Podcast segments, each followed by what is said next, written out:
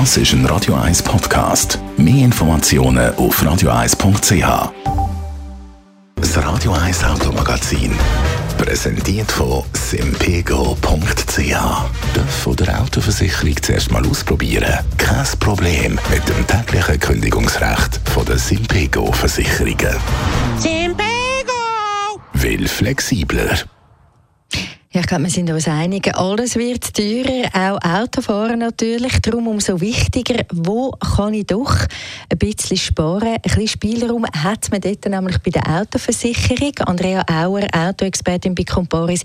Wie kann ich denn sparen bei der Autoversicherung? Was hast du für Tipps? Ja, da gibt es verschiedene Wege. Also äh, wichtig ist sicher, dass man sich mit seiner Versicherung mal beschäftigt. Das machen nämlich viele nicht. Das heißt, ob man regelmäßig nachschauen, brauche ich wirklich noch alle Deckungen, die ich habe, brauche ich wirklich auch immer noch Vollgasversicherung und dann auch mal die einzelnen Produkte vergleichen von den Versicherungen, weil die Prämien, die sind in den letzten Jahren stark zurückgekommen. Aber wer eben immer beim gleichen Anbieter bleibt oder wer seine Prämie auf jeden Fall nie ähm, hinterfragt, der bleibt dann auch immer auf der gleich hohen Prämie sitzen. Also der profitiert dann nicht von dem Prämienrückgang. Auf was muss ich dann genau schauen bei diesen Deckungen, eben bei den Policen? Ja, also wichtig ist, ähm, dass man mal schaut, brauche ich überhaupt noch den vollen Umfang von dieser Versicherung? Also wenn ich zum Beispiel eine Vollkaskoversicherung habe, brauche ich die überhaupt noch für mein altes Auto? Oder lohnt sich der Preis überhaupt noch? Und dann auch natürlich überlegen, habe ich Bausteine drin, die ich eventuell könnte ausschliessen könnte, wie zum Beispiel eine Insassenunfallversicherung. Das haben viele noch in der Police drin. Das lohnt sich aber oft nicht zu versichern, weil in der Schweiz, wer in der Schweiz angestellt ist, der ist meistens schon über den Arbeitgeber Unfall versichert. Also dort wäre man dann doppelt versichert. Und da gibt es auch noch andere Bausteine, wie zum Beispiel mitgeführte Sachen oder die Autoassistance.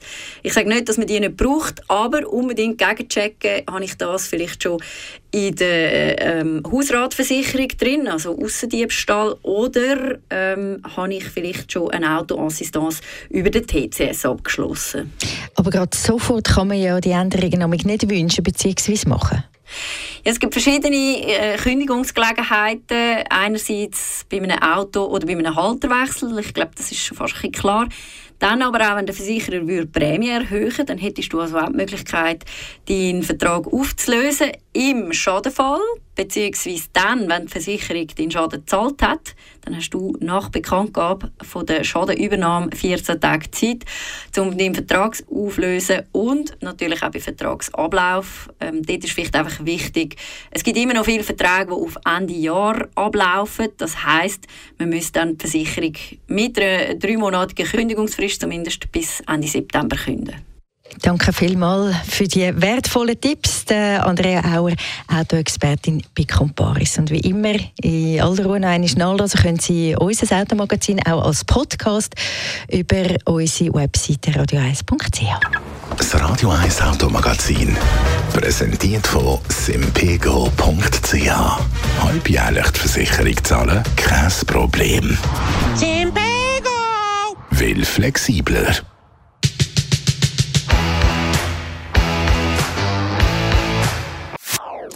Das ist ein Radio 1 Podcast. Mehr Informationen auf radio1.ch.